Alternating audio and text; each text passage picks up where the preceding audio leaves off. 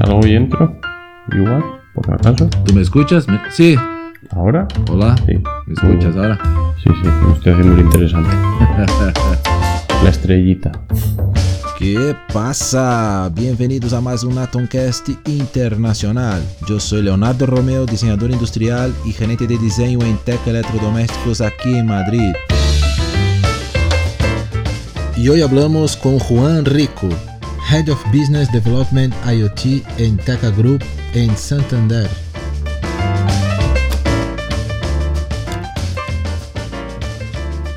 Perfecto. Bueno, primeramente, muchísimas gracias Juan por, por su tiempo, disponibilidad. Y a ver entonces, se, se nos cuenta un poco quién, quién es Juan Rico, el, el IoT guy. Pues soy un ingeniero de teleco, que eso me gradué en 2006 en Santander, después hice un máster de comunicaciones inalámbricas y que empezó en el IoT, que ha tenido muchos nombres. Aquí los departamentos de marketing de las grandes corporaciones tecnológicas han hecho muy buen trabajo renombrando una tecnología muy similar.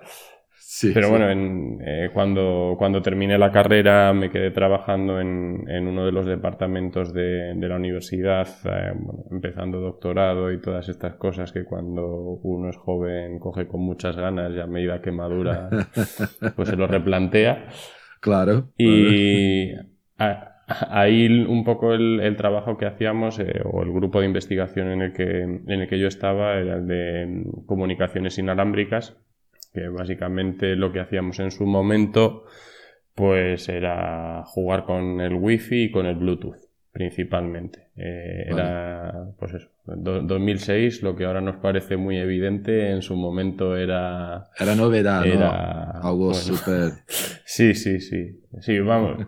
El, el primer proyecto que pillé trabajando era básicamente el que se hiciese, o sea, que si tú cambiabas de estar conectado al, al GSM o al 3G y pasabas a Wi-Fi, que no se perdiera la, la emisión de vídeo que estabas, que estabas viendo.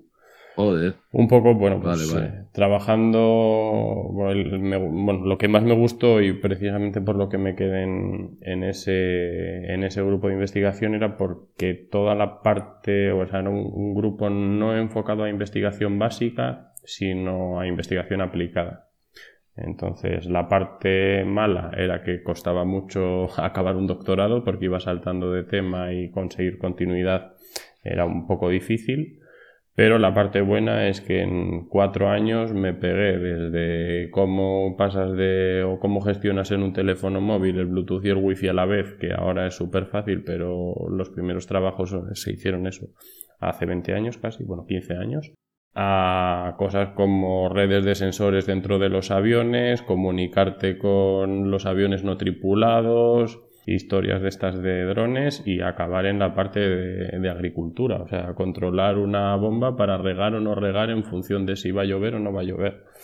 Entonces eso fue un, cubrir una, una gran variedad de, de proyectos muy enfocados a la industria, pues que pues, creo que me ha valido mucho a la hora de, sobre todo, de entender lo que son entornos industriales, más allá de la investigación pura. Vale, pero ahí se trabajaba para, para empresas, para clientes específicos. Sí, otros eh, teníamos dos tipos de proyectos, un poco los que eran financiados a temas de estos estratégicos que marca o el gobierno o la Comisión Europea y ahí participábamos con, con, vamos, bastante. Y luego investigación, o sea, hacer I más D para empresa. Trabajamos bastante con, bueno, con Fagor Electrónica, entre otras muchas. Pero vamos, que eran las dos tipologías. Por entonces no se llevaba lo de los doctorados industriales, que eso nos habría venido a unos cuantos de los que estábamos allí muy bien. Pero mm, también es verdad que pues de los que estábamos en ese grupo hemos salido muchos y eh, eso, el, el bagaje del conocimiento de una investigación aplicada y dominios industriales, pues te posiciona bastante bien, sobre todo a la hora de aportar valor a una empresa desde el momento que entras. Sí. Bueno, allí estuve cuatro años y en el último fue cuando empezó el concepto de Smart Cities. Eh, Ah, digamos que lo de las. Smart Cities, sí, eh, la apuesta europea, en, bueno, una de las ciudades pioneras fue Santander y el grupo de investigación que lideraba todo, todo ese trabajo era en el que yo estaba.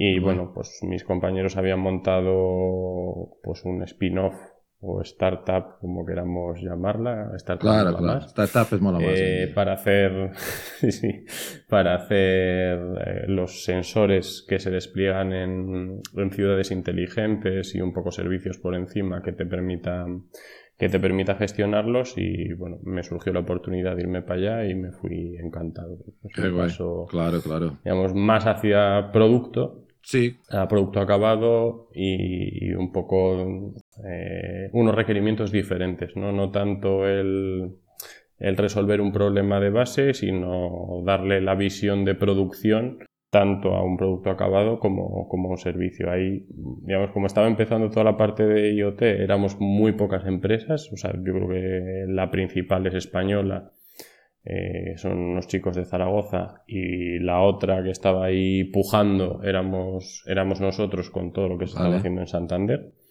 Nosotros digamos que bebíamos el conocimiento del proyecto, pero como participábamos, o la, la universidad participaba, no teníamos la opción de desplegar allí ninguno de los equipos que, que generábamos.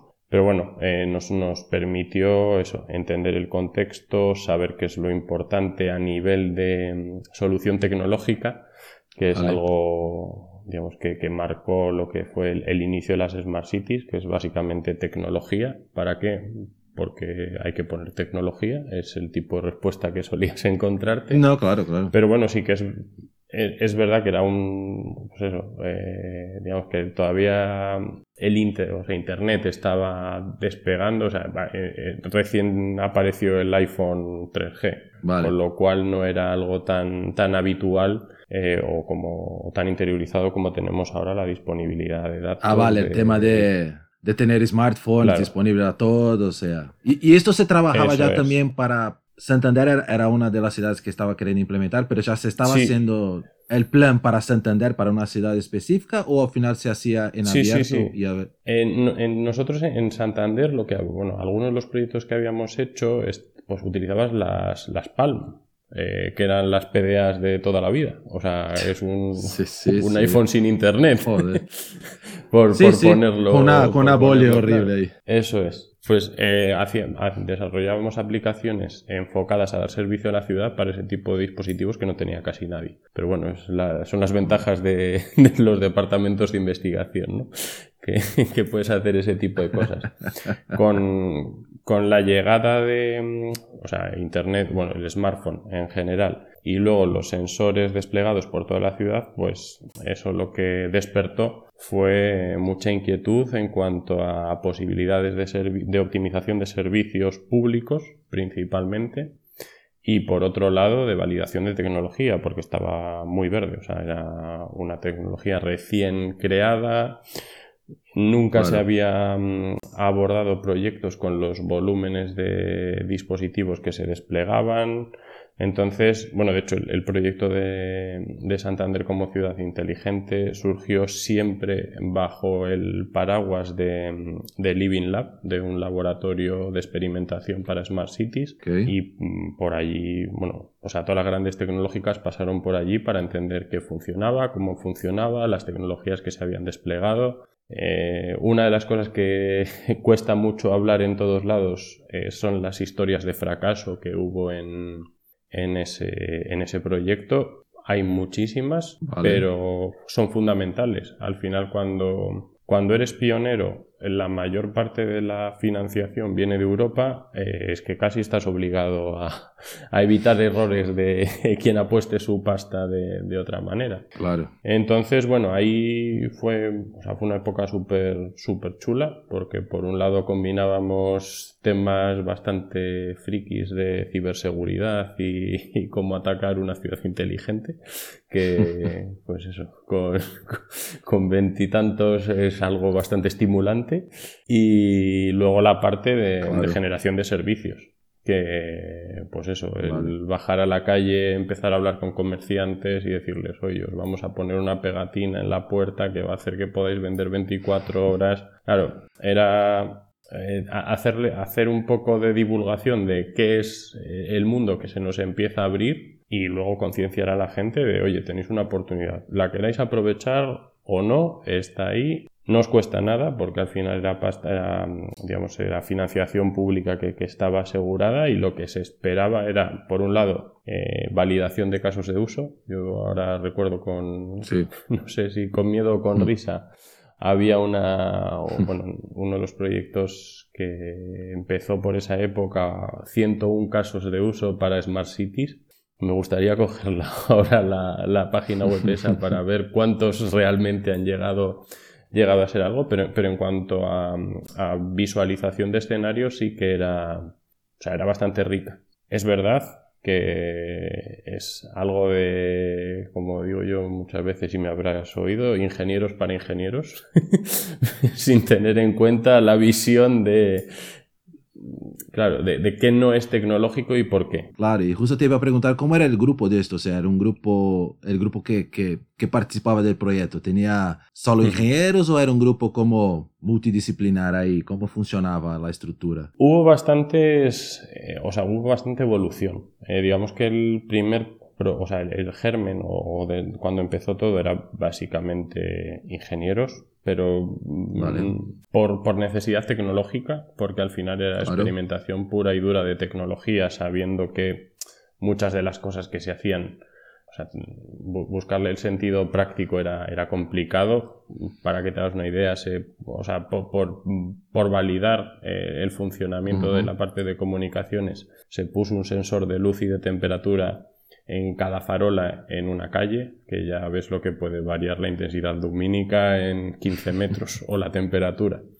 Entonces, eh, en, las primeras fases sí que era bastante tecnológico en cuanto a perfiles, pero a medida que fue cogiendo, eh, no sé si madurez el término o, madurez la propia tecnología, se empezaron a pensar en servicios que iban mucho más allá. Uno, de los que se le, llevaba yo era mm, eh, tratar de generar, bueno, la, Smart City tenía su aplicación móvil, eh, tratar de generar un sistema por el cual los comerciantes pudieran publicar ofertas en tiempo real y que te saltaran geolocalizadas. Entonces ahí estuvimos ah. trabajando con, pues eso, un grupo bastante grande de, comerciantes de la ciudad, comerciantes y hosteleros. Creo que si no recuerdo mal, teníamos 50 restaurantes y 40 tiendas con los que, pues básicamente eran entrevistas de, oye, ¿qué os parece esto?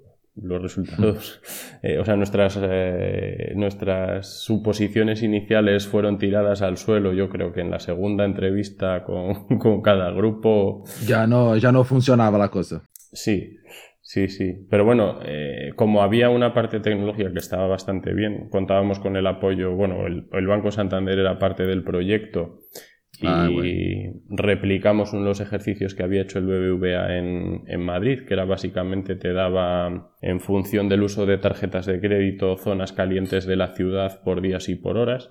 Pues ese tipo de información, digamos que cada comerciante o cada hostelero sabe lo que pasa en su local porque lo tiene, pero no, no tiene el concepto de, o, tiene una visión de, digamos, de su zona que está bastante sesgada por lo que, por lo que a ellos los, les pasa. Entonces, aportarles ese tipo de información sí que les, les valía para mucho, para entender. Pues, Vimos cosas como que tiendas empezaron a modificar sus horarios de apertura. todas hacían de, creo que era de 10 a, 2 y de 5 a 8. Vale, y empezaron unas cuantas a de 5 a 8 no tiene sentido, vamos a abrir de 6 y media a 9. Básicamente porque hay mucha más gente en la zona donde estaban, aprovechaban cuando salía la gente de tomarse la caña para después hacer las compras, que si no iban a estar cerrados. Entonces era ese tipo de, cosas que fueron, digamos, eh, conseguimos el impacto con el proyecto en una parte, digamos, menos menos llamativa en lo, en lo tecnológico, porque a nosotros lo que nos molaba es tiempo real, vas pasando por delante de una, una, tienda y te dice, oye, que te regalo una camiseta o cosas de este estilo. Sí, sí, sí. Luego cuando hablas con la gente de las tiendas te dicen, pero yo es que para eso tengo que planificar mi stock. Y mi stock no se planifica en tiempo real. Entonces, igual te lo uso una vez al año, pero el resto de cosas Sí, sí, sí, sí. O sea, no, no, no, todavía necesitaba toda una, una preparación o una infraestructura de los otros también, ¿no? No solo de un lado, pero del otro lado, ¿no? Eso es. Sí, sí. O sea, la, tecnología ayuda, pero no es toda, en toda la cadena de valor que, que, hace falta. Bueno, de hecho, Too Good To Go, que es un poco el mismo concepto, ha salido hace no tanto tiempo no, yo creo que tiene que uno o dos años. Claro, y yo te estoy hablando de 2013, si no me equivoco. es que, eh, el, concepto era, era bueno, era, era válido, o la idea estaba bien, pero claro, necesitas un nivel de madurez tecnológica por todas las partes, de contarle a alguien que tenía que usar una aplicación móvil o un portal web, no, no es como ahora. O sea, era bastante difícil. No, no, no. incluso la calidad de lo que se desarrolla, o sea, la calidad que te permitía el propio o, las propias páginas web. también. El HTML5 ha llegado hace poquito. Eh, por entonces era Flash.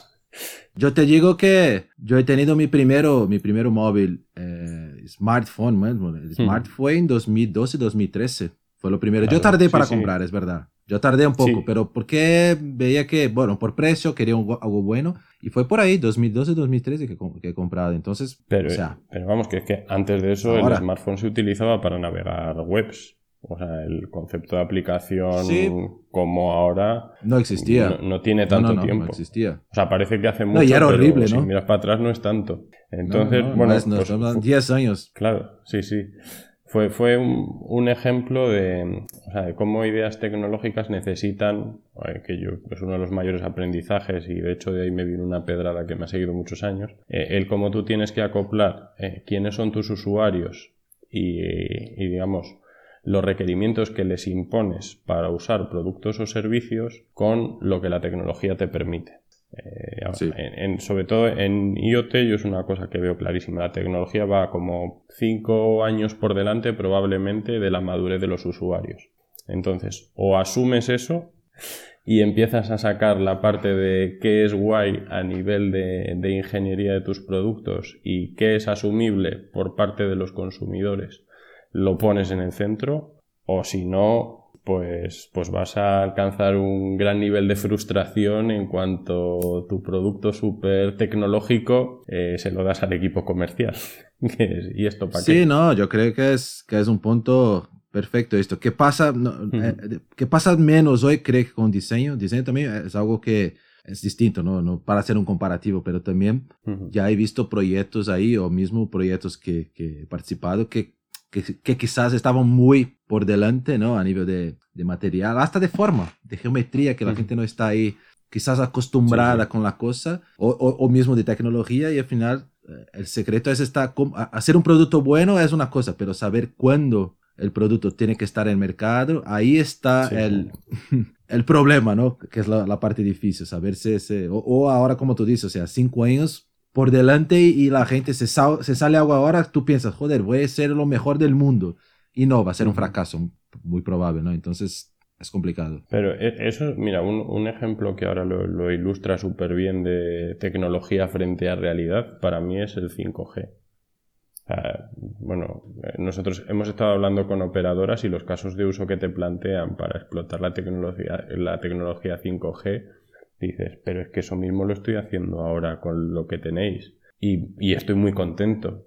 O sea, me estás ah, eh, empujando a asumir un riesgo tecnológico cuando estoy contento. Pues cuesta, cuesta verlo. No, y no aporta nada, ¿no? ¿Qué me va a aportar, no? Claro, o sea, es que los escenarios que, que, se dibujan son tan, tan, tan de nicho para aprovechar unas tecnologías tan buenas que es muy difícil o sea, es muy difícil hoy el, asumir, el, asumir el, el riesgo tecnológico que implica, porque al final eso, toda novedad implica cierta parte de, riesgo. Al fin, alguien se la tiene que pegar. Siempre va a pasar y siempre pasará.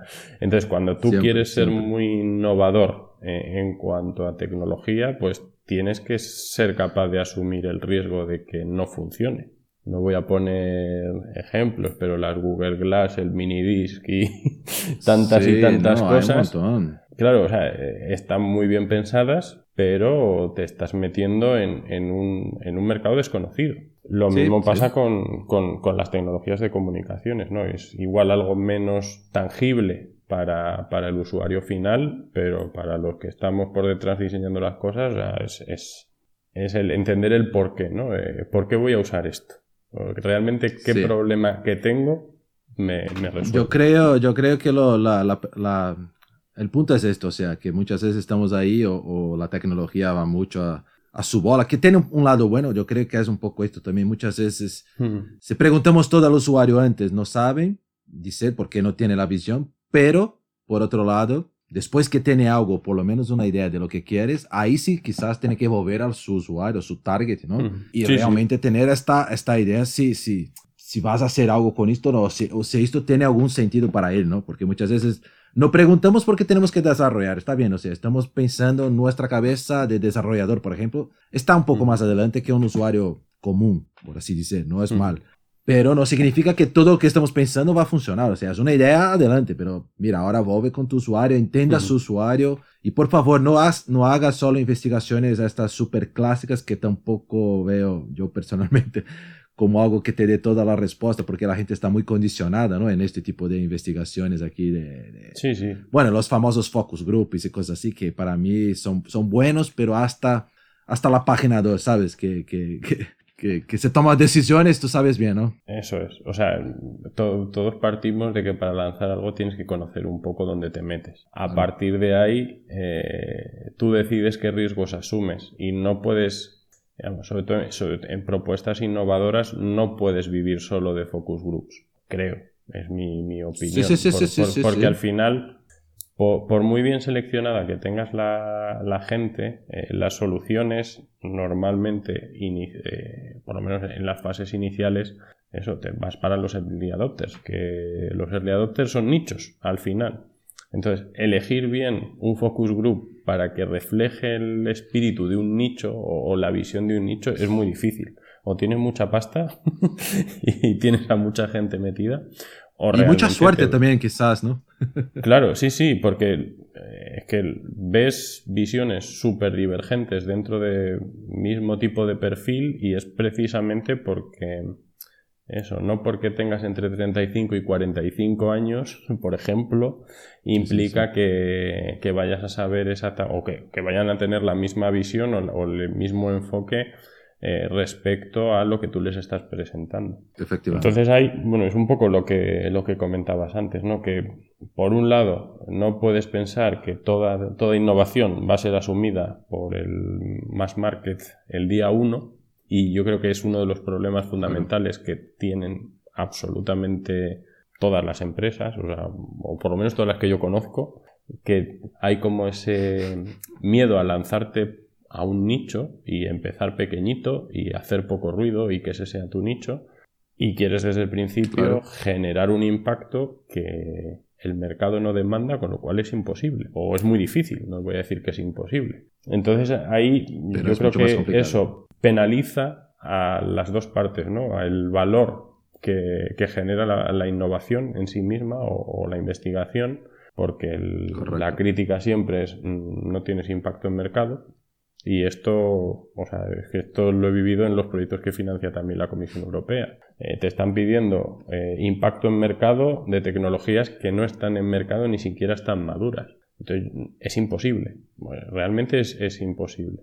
Y por otro lado, eh, los equipos, digamos, o las empresas, o tienen que, yo creo, perder o, definir estrategias un pelín diferentes para saber cómo lanzar estas propuestas innovadoras Por un lado, para que no penalicen si van mal, que es, es, normal, al final es eh, imagen de marca y todo esto. Claro. Pero por otro lado, en algún momento tienes que pensar en, en cómo lo validas en, en, el propio mercado y hacerlo de una forma, no, no sé si sostenible, pero, pero bien enfocada por lo menos el que cuando tú lanzas algo sepas para quién es y por qué se lo presentas a ellos y no a otros. Si no, eh, no, claro. Y... Me, centro en la parte IoT, ¿no? Pero eh, es, muy difícil. Es esto. Y la, y la, expectativa también es, como tú has comentado, por algo tan nuevo, que sigue siendo nuevo para mucha gente, no pensar que esto va a salir a, los billones, ¿no? Esto va a ser poco a poco. Seguramente va creciendo como todo, ¿no? Pero no piensa que la gente va a salir utilizando o mismo yo qué sé, cualquier, cualquier, tipo de aplicación al final, todas han empezado pequeño y al final esto se va creciendo, algunas tiene, se disparan en números y otras siguen en su nicho también, hay, este punto también que al final no está mal. Nicho va a tener sí o sí siempre, ¿no? Es que la gente cree que solo piensa que el suceso está relacionado a números altos, ¿no? Ah, es que si no, no, no llego. Y, y no es así, ¿sabes? No, no hace falta muchas veces. ¿no? Yo vivo bastante condicionado un poco por el producto físico, ¿no? Porque al final, eh, digamos, en una app, mm, bueno, pues, pues te mueves un pelín diferente. Pero en producto físico, algo que es, o sea, que, que pasa siempre, es que los precios de los componentes cuando tú lanzas cosas innovadoras, o sea, se desploman. Y para mí uno de los ejemplos típicos es los paneles solares los paneles solares de lo que costaban hace cinco años a lo que cuestan hoy es, de que no se lo planteaba nadie, a el que tiene un poco ahorrado lo pone en el tejado en cuanto puede, porque en siete años lo tienes amortizado y si realmente ahora te empiezan a dejar vender la electricidad que generas de más, igual hasta antes. Entonces, eso, digamos que no ha cambiado nada ni del modelo de negocio ni de nada. Es, es, básicamente un tema de madurez tecnológica que se presentó en su momento y el enfoque o para quien servía era para grandes granjas y ahora mismo, pues por, la propia evolución de costes, lo puedes tener en prácticamente cualquier No, ya, ya están vendiendo, no sé si has visto, están vendiendo en Ikea. Sí, sí, IKEA está vendiendo paneles solares. O sea, cuando llega a IKEA un producto como este, o sea, ya sabes que ya está, es, ya está para todos. Claro, pero, pero es, es un poco lo mismo al, principio. O sea, si tú planteas tu estrategia de empresa de paneles solares a vendérselo a la gente cuando costaban lo que costaban, pues probablemente habrán cerrado todas ya y no quedará ni una de las que iban claro, de esa manera. Sí, sí, Entonces, eh, esto es... Y tampoco es que los paneles solares sean una cosa súper innovadora, ¿no?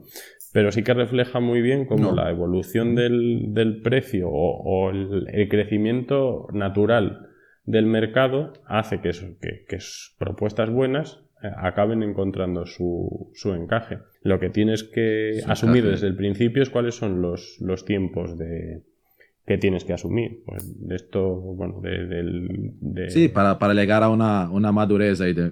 eso es, hay mogollón de estudios que más o menos te marcan los tiempos que lleva la evolución de los costes de las electrónicas y cosas de este estilo que, vamos, eh, más o menos te puedes hacer una idea. Otra cosa es que tú como empresa puedas permitirte esperar esos tiempos o no. Pero bueno, eh, lo que tienes que tener claro es, claro, cuál es eh, el nivel de innovación, cuál es el punto del mercado cuando tú te metes ahí y cómo puedes hacer o mejorar la propuesta de valor del dispositivo físico a través de la conectividad, ¿no? Que eso hay, hay muchas cosillas por ahí. Sí, no, no. Y, y, después de esto que estaba ahí trabajando con el tema de, de Smart Seats, al final, ¿cómo, cómo ha quedado? ¿Se, ¿Se, ha salido algo o, o, siguen trabajando en esto? No, no, hay, hay digamos que llegó el, después de el, el hype esto no sé si conoces la curva esta de Garner que te marca el pico de las expectativas, luego caes al valle de la muerte y ya luego, pues ahora mismo está en, un nivel bastante maduro. Se ha quedado lo que se tenía que quedar. Y digamos, hay optimización de servicios, yo que sé, uno, el típico y el primero, yo creo que porque, por el que apuestan todas las ciudades ahora mismo, es el del control del alumbrado. Ya no solo el que mm. pongas LEDs en vez de bombillas por lo que sé, y en eso sí que sí que conocí unas cuantas ciudades, no, no solo Santander, mm, cómo se encendía, o sea, para encender todas las luminarias, tú generabas un pico de potencia que tenías que pagar mm. el consumo asociado a ese, o sea, la tarifa asociada a ese pico de consumo que igual era de 5 segundos. Entonces, con meter la parte de IoT ya haces que solo en potencia contratada las ciudades puedan amortizar la, inversión en, muy pocos años. Lo mismo, bueno, en temas de gestión de residuos se ha metido mucho, el, eh, parques y parques, eh, el riego en parques. Hay muchas, digamos, muchas aplicaciones que han reducido costes operativos de forma consistente y luego hay muchos servicios. Bueno, a ver, ahora no somos capaces de concebir un sistema, o sea, una parada de autobús donde no te ponga cuánto tiempo tarda el siguiente, o no tenerlo directamente en la aplicación. O una aplicación, sí. Claro. Entonces, todo ese tipo de cosas pues, es lo que ha hecho, ¿no? De los 101 escenarios famosos, pues nos vamos a quedar con 15 o, o 20 pero realmente tienen, tienen mucho sentido y sobre todo permiten generar una, una, información que es actuable por parte de, las administraciones públicas. Y luego mm, todo ese dato, al ser generado por, por digamos, lo estamos pagando nosotros eh, con nuestros impuestos, ¿no? Eh, se han generado muchos portales de, datos abiertos que ahí es donde llegan empresas y, hacen las cosas bien y aprovechan para, para sacar información mucho más útil para vender servicios de todo tipo.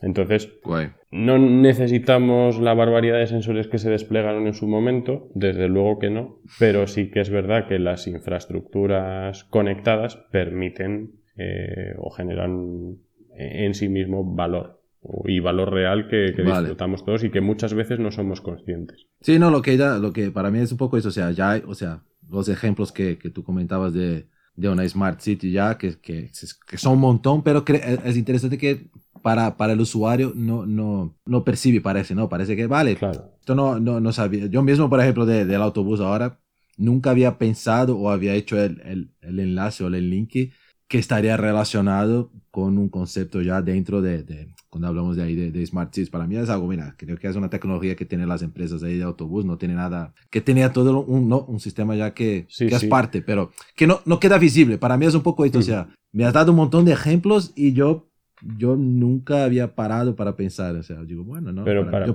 pienso que la Smart City es mucho más smart para mí, ¿no? Creo. Sí, o sea, había una frase al principio que, que se decía mucho, que es una ciudad es tan inteligente como sus ciudadanos.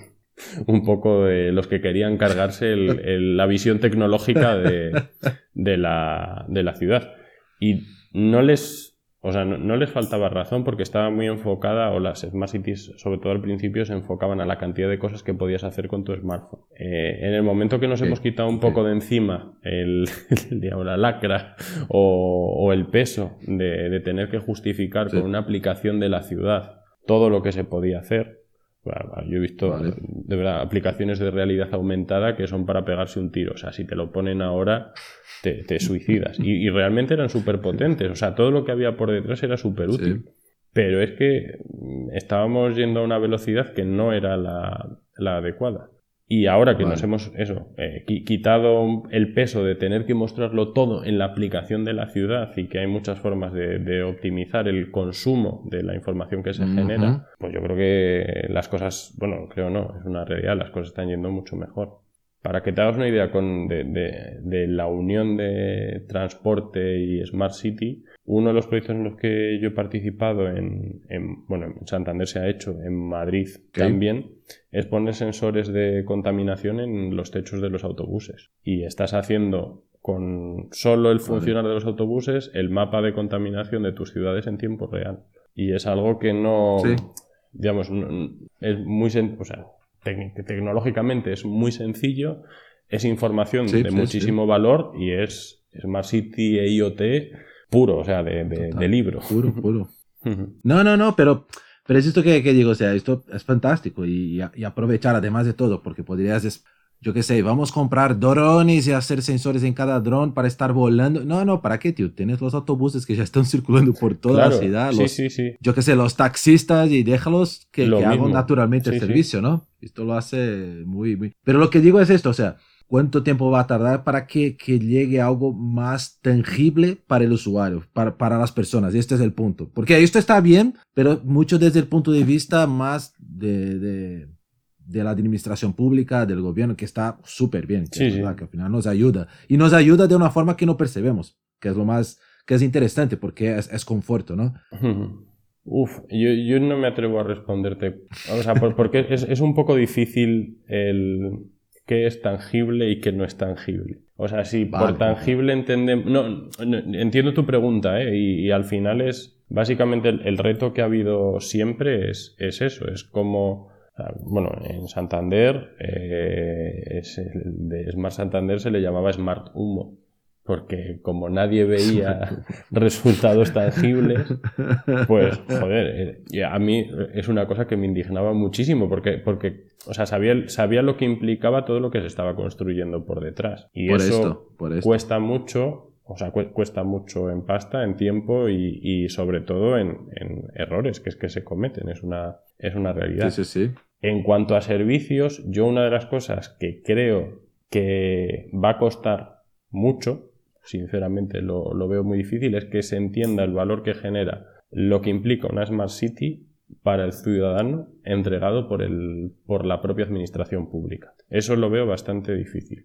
Vale. Por, por dos motivos. ¿eh? Básicamente el primero, porque las administraciones públicas sacan todo a, con, a concurso público y entre que escribes la... entre que redactas el concurso, que se presentan las ofertas, sí que se define lo que hay que hacer en el proyecto, cuando empiezas a ejecutarlo ya no vale una letra de lo que has escrito, porque se ha quedado todo obsoleto. Y es uno de los problemas que ha habido. Sí. Y la segunda parte es porque lo que sí que están haciendo muy bien las administraciones públicas es abrir el, el, ecosistema de todo lo que se genera a nivel tecnológico, tanto datos como acceder a los propios dispositivos que lo permiten. Entonces hay mogollón de empresas que sí que se apoyan en, en todo eso para, para, generar mucho valor o, o, incluso para generar aplicaciones que, que tienen sentido.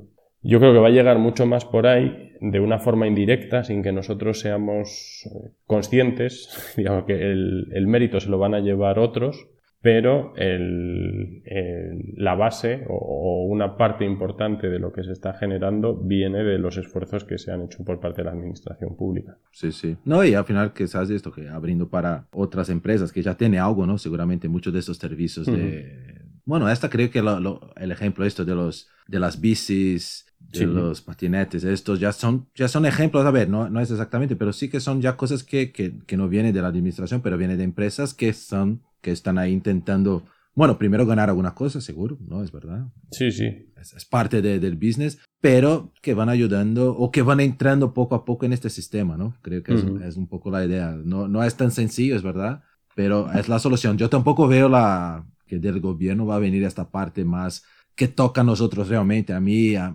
sistema que realmente quiero para mí, yo que sé, que me va a hacer algo más, más tecnológico en uh -huh. mi día a día y no algo más para todos, ¿no? Un poco la idea. Sí, sí, sí, es, es, así. O sea, y bueno, no, hay, no, hay, más que ver, o sea, intentar acceder a, a la administración electrónica, pues todavía es complicado. Y, y, viene un poco marcado, o sea, es, es, es, lo que te digo, no es, no es falta de capacidad de las empresas que lo ejecutan, es que al final tienes que ajustarte tanto a los contratos para protegerte sí. como empresa que es que haces lo que te piden y sabes que lo que estás haciendo se va a quedar viejo en, en dos días. Entonces eh, es un riesgo que yo creo que, o sea, en la administración electrónica desde luego que hay que ponerse mucho más las pilas porque eso sí que son servicios directos a, a ciudadanos y quizás el método que se usa para, para, para adjudicaciones pues tiene que okay. ser más ágil eh, para todo lo que es digital. Pero en la parte de, de servicios hacia, hacia ciudadano, más, más asociados al concepto de en mi aplicación móvil o cosas de ese estilo, yo creo que es sí, sí. más efectivo hacerlo a través de empresas que tienen la flexibilidad que te requiere cualquier servicio digital. Claro. No, y que quiera algún tipo de retorno también, porque al final es, es lo que sí, va... Lo que va a hacer con que cada uno va a desarrollar o buscar algo y, y, y tener algo en cambio. ¿no? Es, es, un poco la, la, cómo funciona. Y de, de, eso, lo que comentabas tú antes también, también es verdad. Empresas que generan información que luego se la ofrecen a las, a las ciudades. Y eso me acuerdo uno de los ejemplos al principio de las Smart del sí, de, con, bueno, de hace bastante tiempo en Boston lo hicieron, que pedían a los conductores que pusieran el teléfono en el salpicadero. Entonces, con la vibración de los acelerómetros, detectaban qué carreteras tenían que arreglar. Por lo que iba... Claro, hay, muchísimas... O sea, son cosas que quien te está vendiendo la información es una empresa privada, pero que redundan en, el concepto de, eh, digamos, digitalizar el entorno o virtualizarlo, como, como quieras, como quieras verlo. Los de Waze o sea, eh, hicieron el mejor mapa de tráfico que, puedes tener en, todo, en todo el mundo. Sí, sí, sí, sí, con informaciones de usuarios. Claro, y ellos a quienes están vendiendo es a administraciones públicas al final. Por un lado, tienen los anuncios que te meten, que están muy bien, pero por otro lado, las administraciones públicas, a ver dónde están los problemas de tráfico a coste, no voy a decir cero, Veamos, sin tener que matarte a, pensar dónde pongo mis puntos de sensado y cuánto tiempo me lleva desplegar esto, joder, es que es un ahorro, es un ahorro muy grande. Y, es un poco el, el, círculo este que se monta entre yo genero una infraestructura abierta que pueden explotar terceros, esos terceros generan unas aplicaciones que pueden ser muy valiosas para el usuario final, sobre todo porque son es muy customer centric, ¿no? Eh, para, utilizar jerga que es obligatoria ahora, ¿no? Sí, es verdad, es verdad. Y, mejor, y, claro, y, ellos son los que te están entregando valor a la propia administración pública con información súper, eh, digamos, procesada, o sea, de, de lo que tenemos. Hay, hay un, una pirámide que es muy famosa en, en, todo lo que bueno, empezó desde los tiempos iniciales del IoT, que es básicamente eh, ir subiendo de niveles a medida que tú vas extrayendo información de los datos en crudo. ¿no? Es Data, Information, Knowledge, Wisdom. Eh, son los cuatro niveles que, mm. que tienes. Quien mete la pasta en los datos hasta que llega al nivel de wisdom, en medio hay muchas cosas. Entonces al final tú tienes que jugar Em, En, qué punto puedes entrar y por qué. Para las administraciones públicas, pues lo más sencillo es entrar en la parte de data de lo que tiene sentido que sea gestionado por una administración pública, pero comprar todo el wisdom que pueda porque ahí es donde le van a venir todos los ahorros operativos. Es donde empresas que sean más, claro, empresas que sean más ICT, joder, pues yo me hago inteligencias artificiales y big data, todo lo que sea necesario para explotar lo que unos me dan y entregar el valor a los siguientes. Ahí se, ha generado un, pues eso, un, ecosistema súper super guay porque eso, la tecnología está evolucionando a toda velocidad y la gente es muy creativa. Entonces aparecen, aparecen aplicaciones que es pura, pura ciencia ficción muchas veces. Y, muchas veces son, son, cosas muy absurdas, pero, pero que realmente generan un valor brutal. Grande. No, no, esto es verdad. Y, y después de, de, su aventura con las Smart Seats. Pues me fui a la energía. Energía, muy bien. Sí, sí. Estuve unos añitos, bueno, unos años, cuatro años concretamente. Cuatro años. Sí, trabajando en, Atos, que es una, bueno, es el, proveedor oficial de toda la parte de IT para los Juegos Olímpicos. Pero además de dejarnos ver los marcadores en directo y todo esto. bueno, tiene algo bueno. Es, lo importante. Yo, cuando hablaba, yo siempre presentaba así, porque es una empresa de estas B2B, consultora bastante grande. Entonces, primero dices que haces lo de los Juegos Olímpicos y ya luego cuentas lo que realmente vas a contar. No, pues ahí estuvimos, o lo que llevaba yo era la parte más de mm, eh, innovación para empresas energéticas. Trabajaba, Atos trabaja con clientes grandes, entonces, bueno, básicamente con todas las, o casi todas, ha habido alguna que no pero estábamos con mm. ellos en, en definición. Me, cogió el mejor momento, o sea, me cogió un momento súper guay. De hecho, el equipo mío cuando empezó éramos dos personas y cuando me mm. fui éramos trece.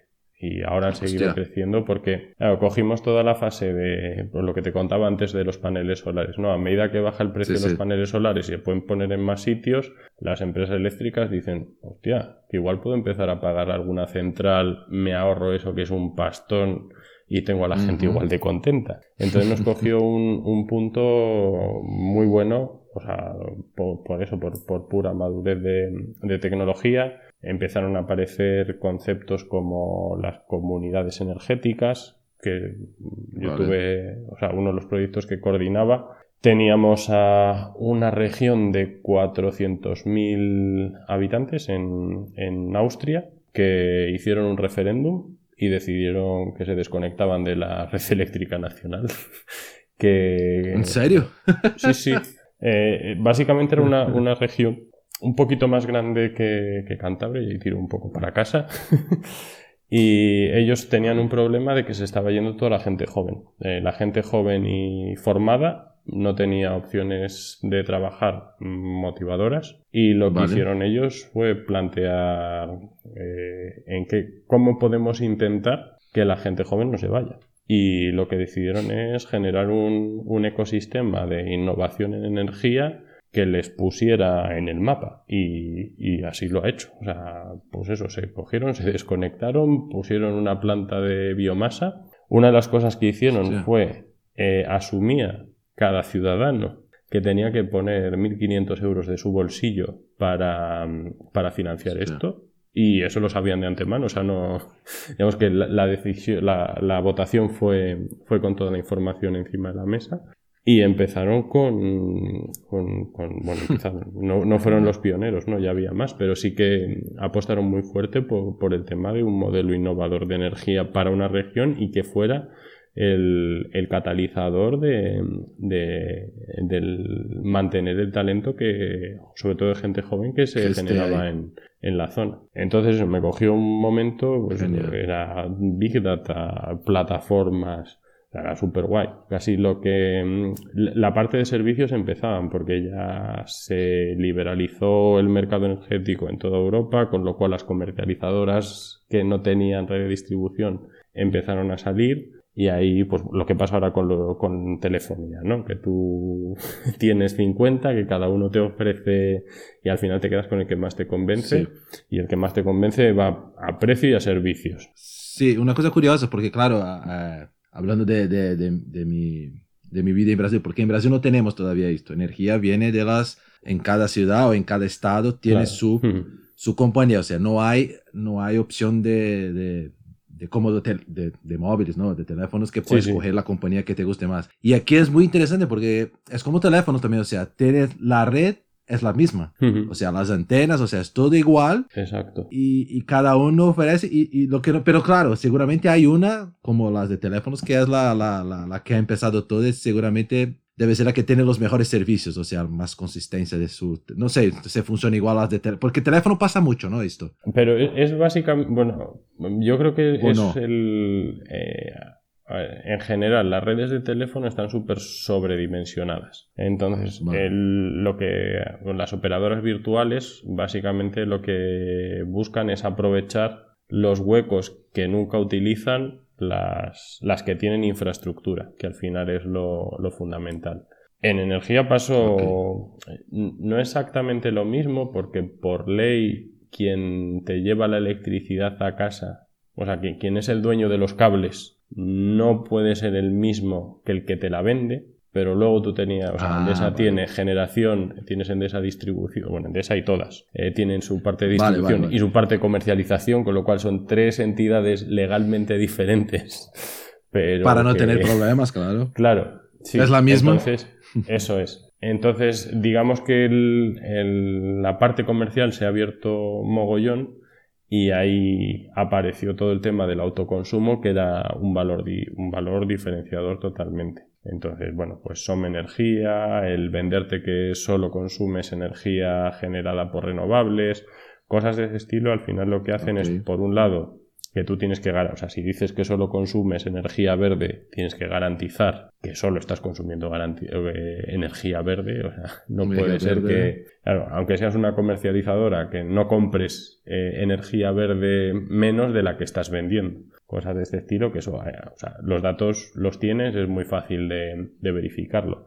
Y luego toda la parte de gestión de los autoconsumos. Claro. Ahí pues bueno, tenemos lo del impuesto al sol, es una discusión que se puede tener y es muy larga porque hay visiones muy diferentes, pero básicamente sí, que te aparece una, nueva forma de poder gestionar toda la red. Y algo que, pues eso, me cogió también, que, que está empezando, es básicamente el que tú vendas la, la energía a las compañías de, electricidad. Vamos, que el, o sea, los cables eh, son unidireccionales, ¿no? Por el cable la energía va para un lado. Si tú tienes que hacer que vaya para un lado y para otro, ahí aparece, claro, eh, para, los que trabajábamos en la parte de control y todo esto, o sea, bueno, que parte de lo que hacíamos era esto, pues apareció un reto súper guay porque, pues, pues, hay mucho que hacer. hay mucho que hacer a nivel de equipamiento, hay mucho que hacer a nivel de, servicio para consumidor final y mucho que hacer en la parte de, gestión de, la, de operaciones de la red, que, pues, es una de las, una de las claves para, que esto funcione. Y esto viene mucho de la, mucho principalmente de la, de la energía solar, que tú se generas más o otro tipo de energía, yo puedo vender el excedente, algo así, para, para la... al final, en la parte de energía, yo lo, lo fundamental o lo que está intentando todo el mundo es acercar lo máximo posible. Bueno, hay, hay dos paradigmas, ¿no? El primero es que ahora mismo, o como se ha funcionado tradicionalmente, es que eh, la generación sigue al consumo, es decir, si por la tarde o por las mañanas cuando todos vamos a la oficina sube la demanda de energía, pues pones las, las echan más carbón a la, a la planta y se genera más, ¿no? Eso lo que se quiere hacer es que sea al revés. Para aprovechar las renovables, lo que tú tienes que hacer es ahora digamos que no tenemos la misma rigidez en cuanto a nuestros estilos de vida que se tenía antes. Pues que tú intentes adaptar los horarios o, tus actividades de consumo a cuándo van a ser los picos de producción por renovables. Y que de esa manera todo lo que sea plantas que generan bueno, emisiones de CO2 básicamente minimice su uso todo lo que lo que puedas. Y luego el segundo concepto gordo que hay es bueno en las líneas se pierde mucha energía por, por conceptos físicos que se pierde energía. Vale, se pierde, no, normal. Sí, entonces lo que se está intentando es acercar al máximo posible la generación, o sea, los puntos donde se generan, los paneles solares, por ejemplo, a dónde se consumen, para que no se pierda prácticamente. Entonces, si a mí me sobra energía y la inyecto en la red, la va a poder consumir mi vecino, con lo cual prácticamente no va a haber pérdida entre todo lo que se genera y todo lo que se consume. Entonces, con esos dos con esas dos ideas es hacia donde se está intentando mover todo el sistema eléctrico. Y la verdad que era un punto que estaba, o sea, es súper interesante todo lo que se está haciendo ahí por lo mismo. Seguro.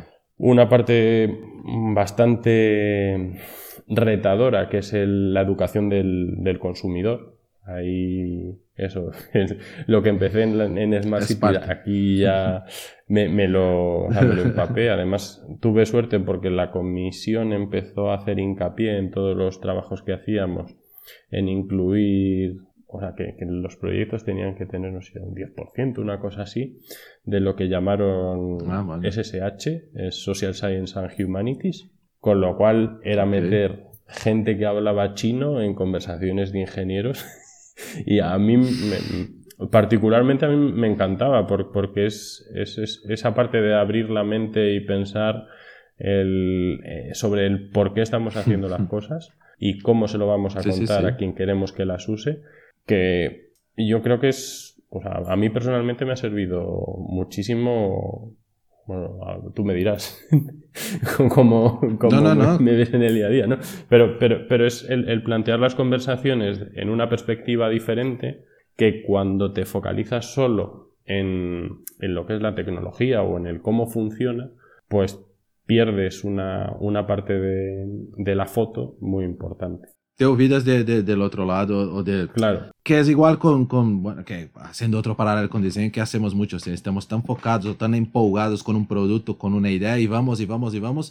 Y, y muchas veces olvidamos de primero se preguntar, a preguntar a, ti, ¿no? Mira, pero, pero, ¿para qué estoy haciendo, no? Es, sé que estoy haciendo, ¿para qué? Y, y si el público que estoy haciendo hace algún sentido para ellos o porque estás ahí pensando que es lo, ¿no? Te olvidas, es, es natural. Por eso que es bueno al final cuando tienes los equipos estos buenos y que viene desde fuera muchas veces, que tiene la visión totalmente distinta, que te hace una, una pregunta, te quebra todo, todo un trabajo, ¿no? un concepto. te jode la vida, digo, tío, no me jodas, tío. Sí, sí. Y tú en un primer momento lo contestas, no, no, no, claro que es así, yo sé. Y por dentro ya está pensando, madre mía, tío, estoy jodido, no sé qué voy a hacer ahora, no te... Tal cual. Yo, mira, es que eso, me, me, acuerdo porque en el proyecto este que te comentaba antes de los, con los comerciantes y restaurantes de Santander, cuando lo presentamos a la comisión, mi primera respuesta, o sea, lo primero que dije es, habíamos prometido que íbamos a hacer esto, pero cuando les preguntamos nos dijeron todos, imposible, no lo vamos a hacer. Y la comisión, oye, pues os hemos dado una pasta para hacer esto, ¿por qué no lo habéis hecho? Y yo, porque hemos preferido hacer algo útil. Y claro, ahí fue, fue una conversación bastante graciosa porque es el, el, problema de las administraciones públicas, lo vivimos en vivo, o sea, en directo. Es, vale, mi contrato está escrito hace un año y pico y tuvimos suerte porque normalmente, esos son proyectos de tres años y pasan cuatro desde que lo empiezas, o sea, desde que lo escribes hasta que lo, hasta que lo acabas, con lo cual es muy difícil que se mantenga vigente todo lo que tú has prometido.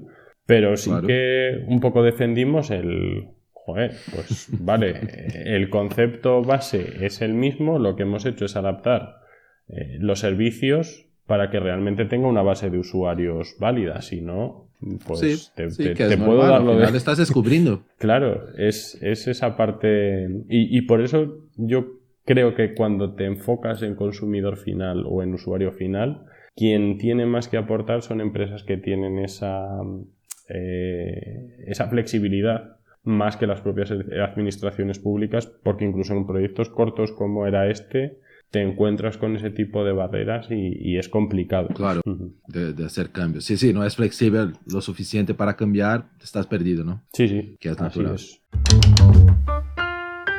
Y ahí después de pasar por energía, de tener toda la energía del mundo en las manos, pues ahí ya, ya se entró en el, el, el, mágico mundo de los electros. Sí, sí.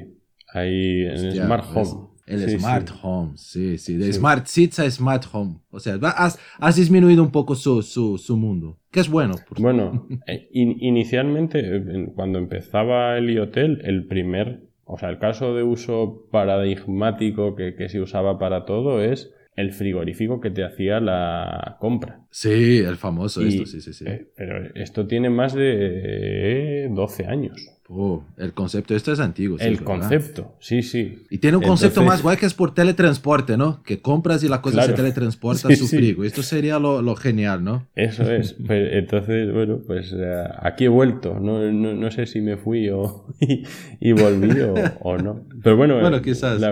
Es, es, un, o sea, yo este proyecto cuando me lo, cuando me lo presentaron me pareció súper guay. O sea, es, digamos, si, si yo tengo que decir qué es lo que me gustaría hacer, es eh, la parte de reto tecnológico que lo tenemos. Y hay un equipazo, ahí Ramón lo está haciendo súper bien. Hay una parte de, del por qué, el descubrir el por qué queremos conectar las cosas que, que lo tenemos que cubrir sí o sí y que, que lo hemos estado haciendo. Tenemos toda la parte de lo que es preparar eh, la producción industrial, que es, o sea, muchas veces no somos conscientes yo el primero, hasta que empiezas a pegarte con ellos, de, de, la cantidad de cosas que hay que hacer desde que tú terminas un prototipo hasta que eres capaz de, o sea, el prototipo como va a ser el, producto final, hasta que realmente eres capaz de ponerlo en, en producción y, y entregarlo. Claro, y luego, bueno, toda la parte de preparación de lanzamiento, marketing, cómo trabajar esto, que es...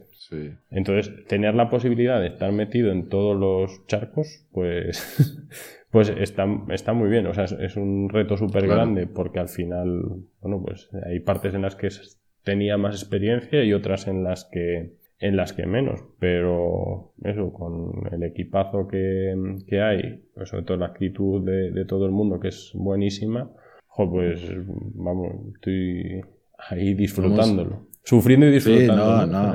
no, no, es, que es lo, sí, no, que es lo interesante y al final es, es, es como ya comentamos muchas veces, ¿no? El tema de, de, las casas conectadas todavía sigue muy abierto, ¿no? Porque ya, a ver, toda la gente ya ha escuchado seguramente de productos o, o de, bueno, de los frigos estos, de hasta de hornos ya, ya tenemos en mercado y muchas aplicaciones de, de, fabricantes, principalmente los, los grandes. Pero es verdad que hasta el momento nunca ha llegado algo que, que, ha, que ha tocado a todos, ¿no? De una forma que, joder, esto es, es la solución de mi vida. O sea, este frigo que hace la compra solo. Es verdad que hay frigos que tienen cámara, que hay ya un montón de cámaras para frigos, que, que, te, que tienen pantallas de más grandes que teles en la puerta, pero de, de algo realmente que, que, me va a ayudar o que me va a hacer cambiar todo el mundo, ¿no?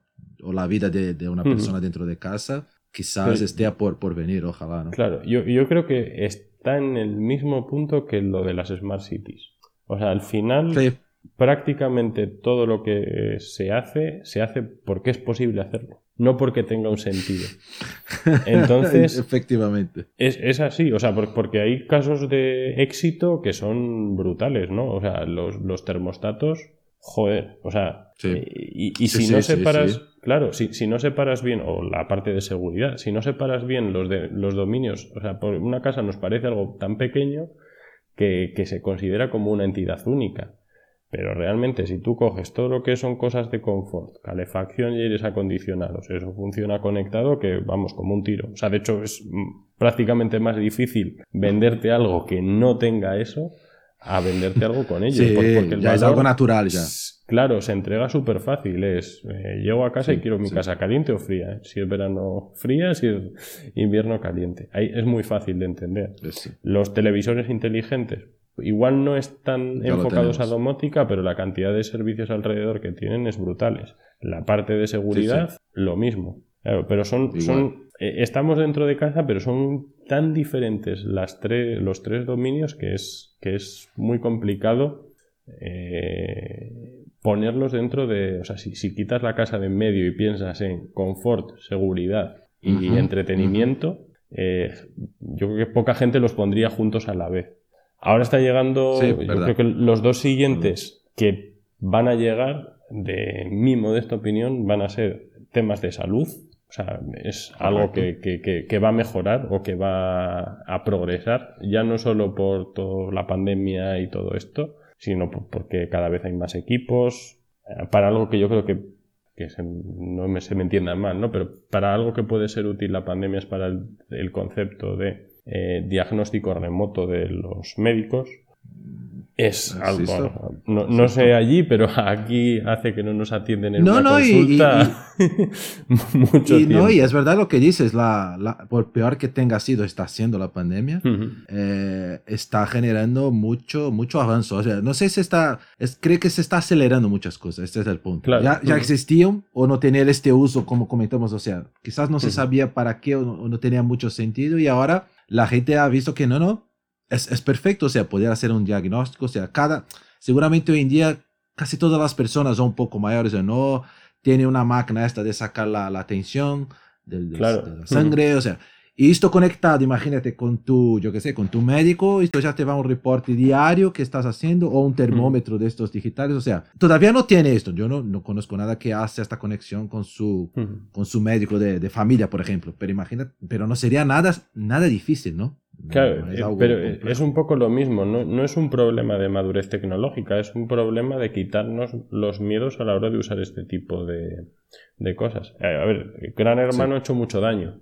Y, y, bueno, no solo Gran Hermano, ¿no? El, el, eh, las noticias que muchas veces salen de, de Facebook, de Google y de todo lo que saben de nosotros bueno, Facebook, en una de las conferencias en las que estuve hace unos años, nos dijeron que tiene 1400 parámetros, o sea, no 1400 datos, no, un histórico de 1400 parámetros de cada uno de nosotros. Entonces, claro, es verdad que eso, o sea, no todo es Facebook, por así decirlo, o no todo es Apple, no, no, todos son las grandes, no todos tienen ni la capacidad de conseguir esos datos de nosotros, ni de analizarlos. Entonces, el que poco a poco Nos, iremos abriendo a nuevas aplicaciones, pues para mi salud es una de las principales y tienes los riesgos de, que es información muy sensible y que hay que gestionarlo muy bien. Que yo creo que eso, madurez tecnológica no va a ser tan complejo como el, eliminar los miedos de la gente y sobre todo poner en la balanza, vale, asumo cierto riesgo, pero ¿cuál es el beneficio que, que obtengo?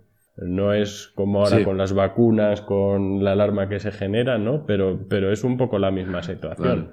¿Hay riesgos? Sí, los hay. Pero ¿cuáles son todas las ventajas que, tenemos? Y luego el... Entonces, pesar un poco, ¿no? Claro. Y el último que yo creo que también, o sea, que, que, tiene que explotar en algún momento es la parte de cocina.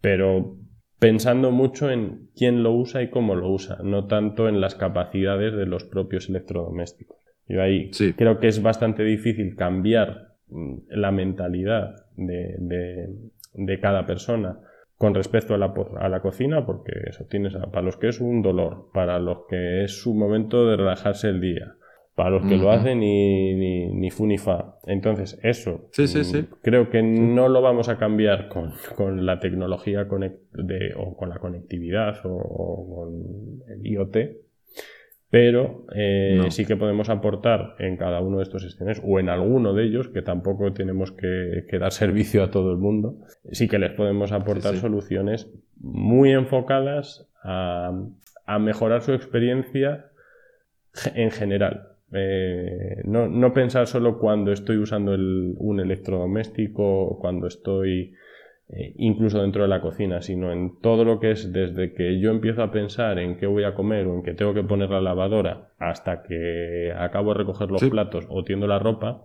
ahí hay un espectro súper amplio en donde se pueden ir aportando cosillas. Y será lo de siempre, ¿no? Pegárnosla muchas veces y alguna y encontrar la que funcione. No, no, y tú, tú has comentado, o sea, la, básicamente va, eh, eh, es, es, quitar los dolores. Cada uno, cada, cada target tiene su... Por hmm. más que tenga lo, lo, lo, tipo esto, que tiene placer en hacer la comida, tal, siempre hay un dolor y al final es lo que tenemos que, que, buscar. ¿Qué, ¿Cuál es su problema? Dolor, digo, por problemas, ¿no? ¿Qué, sí, sí, sí, claro. ¿Qué te complica? Siempre hay un punto que te deja incomodado y vale, vamos en este punto, o sea, tú, tú, y no cambiar como tú tienes que cocinar, no, no es así la cocina es la cocina, es como es. No, no. Quizás podemos aportar algo, ojalá en el futuro, de, de, cambiar esto, pero que sería algo muy, ah, muy difícil. Pero ah, ah, creo que por esto que quizás no tenga algo mm, tal vez muy, quizás muy bueno eh, hasta hoy en el mercado, porque se está intentando cambiar la cabeza o la, el, el, el, modo que se, se hace las cosas, ¿no? no solo en la cocina, en otros sitios también y no se adaptando y mejorando problemas que ya están, que hay un montón, ¿no? Por cierto, problemas es lo que más tenemos en la vida. Y, y, y, es esto que la gente necesita. Mira, necesito... Y, no tienes que resolver todos los problemas, porque también se intenta hacer productos y, servicios para encontrar resultados de todo y no es por ahí tampoco, ¿no? No, tal cual. Que es el peligro muchas veces. Es, es, lo que te decía al, al principio, ¿no? Que es un poco el atrevernos a ir a un nicho y resolverle el problema. Y una vez tienes ese resuelto, a por el siguiente. Y tener un, enfoque incremental, porque eh, lo bueno que tiene la, el IoT o los productos conectados en general es que la parte difícil es la, electrónica, o la, electrónica, la, parte de producto físico. Si tú tienes bien planteado el producto físico desde el principio, el crecer o extender el número de casos de uso o de problemas que va resolviendo, voy a decir, el 90% de los casos va a ser a base de cómo estás utilizando la información que tú obtienes y cómo se la entregas a los usuarios. Entonces, esa parte es mucho más barata que rediseñar un producto entero físico. Pero claro, hay que hay que tener el, el, valor o, hay que apostar por, por, una estrategia de ese estilo que es arriesgada, es, es, una, es una realidad. Pero bueno. Sí, sí. Bueno, estamos, estamos en ello, o sea, a ver, tenemos un reto bueno ahí juntos, por, por, lo menos diciendo por el lado de Teca, pero seguramente hay mucha gente ahí en este mismo, con este mismo reto ahí, este mismo challenge. Y vamos por ello, ¿no? A ver, sabemos que no es fácil, pero somos conscientes de los, de los problemas, a ver si encontramos una, una buena solución, ojalá. Seguro. Y si alguien la encuentra, pues el resto la copiará rápido. O sea, que tampoco es... ah, seguramente. Esto es lo que va a pasar. Sí, claro, eh, ahí esto es, es, normal. O sea, es... Pero, precisamente por eso es importante el que tú tengas claro cuál es tu, por, o sea, tu por qué. O sea, porque en el momento que sabes por qué lo has hecho, es mucho más fácil digamos, crecer. Si no, siempre tampoco está mal. Y hay empresas que sobreviven no, tirando de, de, copiar un poco más tarde lo que va funcionando para los demás. sí, o que copia mejorando, ¿no? Que es lo normal. Sí, pero yo, creo que esa parte es bastante difícil. eh, esto ya es opinión personal. Porque al final, en el momento que tú copias, o sea, copias una solución, pero no copias un razonamiento. Y muchas ah, veces lo que te lleva al éxito es el cómo has llegado a esa solución más que la propia solución en sí. O sea, la propia solución en sí te, te, da el éxito, ¿no? Pero es lo que te van a copiar rápido. Entonces no es fácilmente protegible. La, El razonamiento que hay por detrás es lo que te hace que seas rápido en llegar a otros mercados y copiar muchas veces eh, cansa. cansa y no es fácil y al final no cansa y no tienes riesgo de equivocarte. Claro, no, te va a encajar con lo que es tu visión. Eso es, te falta. o sea, es como ir lanzando muchos proyectos de copiar más que el evolucionar tu visión de hacia dónde vas. Sí, sí, tiene, tiene todo el exterior, pero no tiene la estructura, que es lo principal. Hasta para poder hacer algo nuevo o, ir mejorando. No, es verdad, tienes razón. Por este lado sí, que es verdad. No, no tengo duda. Bueno, tío. Joder, ya hablamos un montón ya. Una hora y diez ya, ¿ves? El tiempo pasa aquí. No, no. Yo digo a todos, mucha gente viene a hablar y no, es que una hora es mucho, no tengo, digo, no, una hora no es nada. Y ves que, que podríamos hablar por toda la noche aquí. Hay temas. sí, sí. Señor, pero no, pues creo que buena, ¿no? Una buena charla. Para mí por lo menos fue muy buena. A mí me ha gustado mucho porque nunca habíamos hablado al detalle de, de, de, tu carrera ahí. Me ha gustado mucho. Me quedé... He aprendido algunas cosas buenas ahí. Gracias primero por, por la información y, y, la charla. Y bueno, un placer. hasta una próxima charla.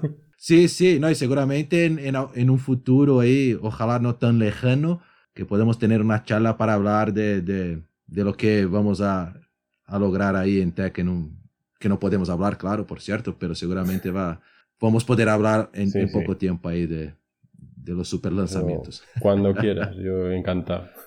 Seguro, seguro que sí, seguro que sí. Déjame.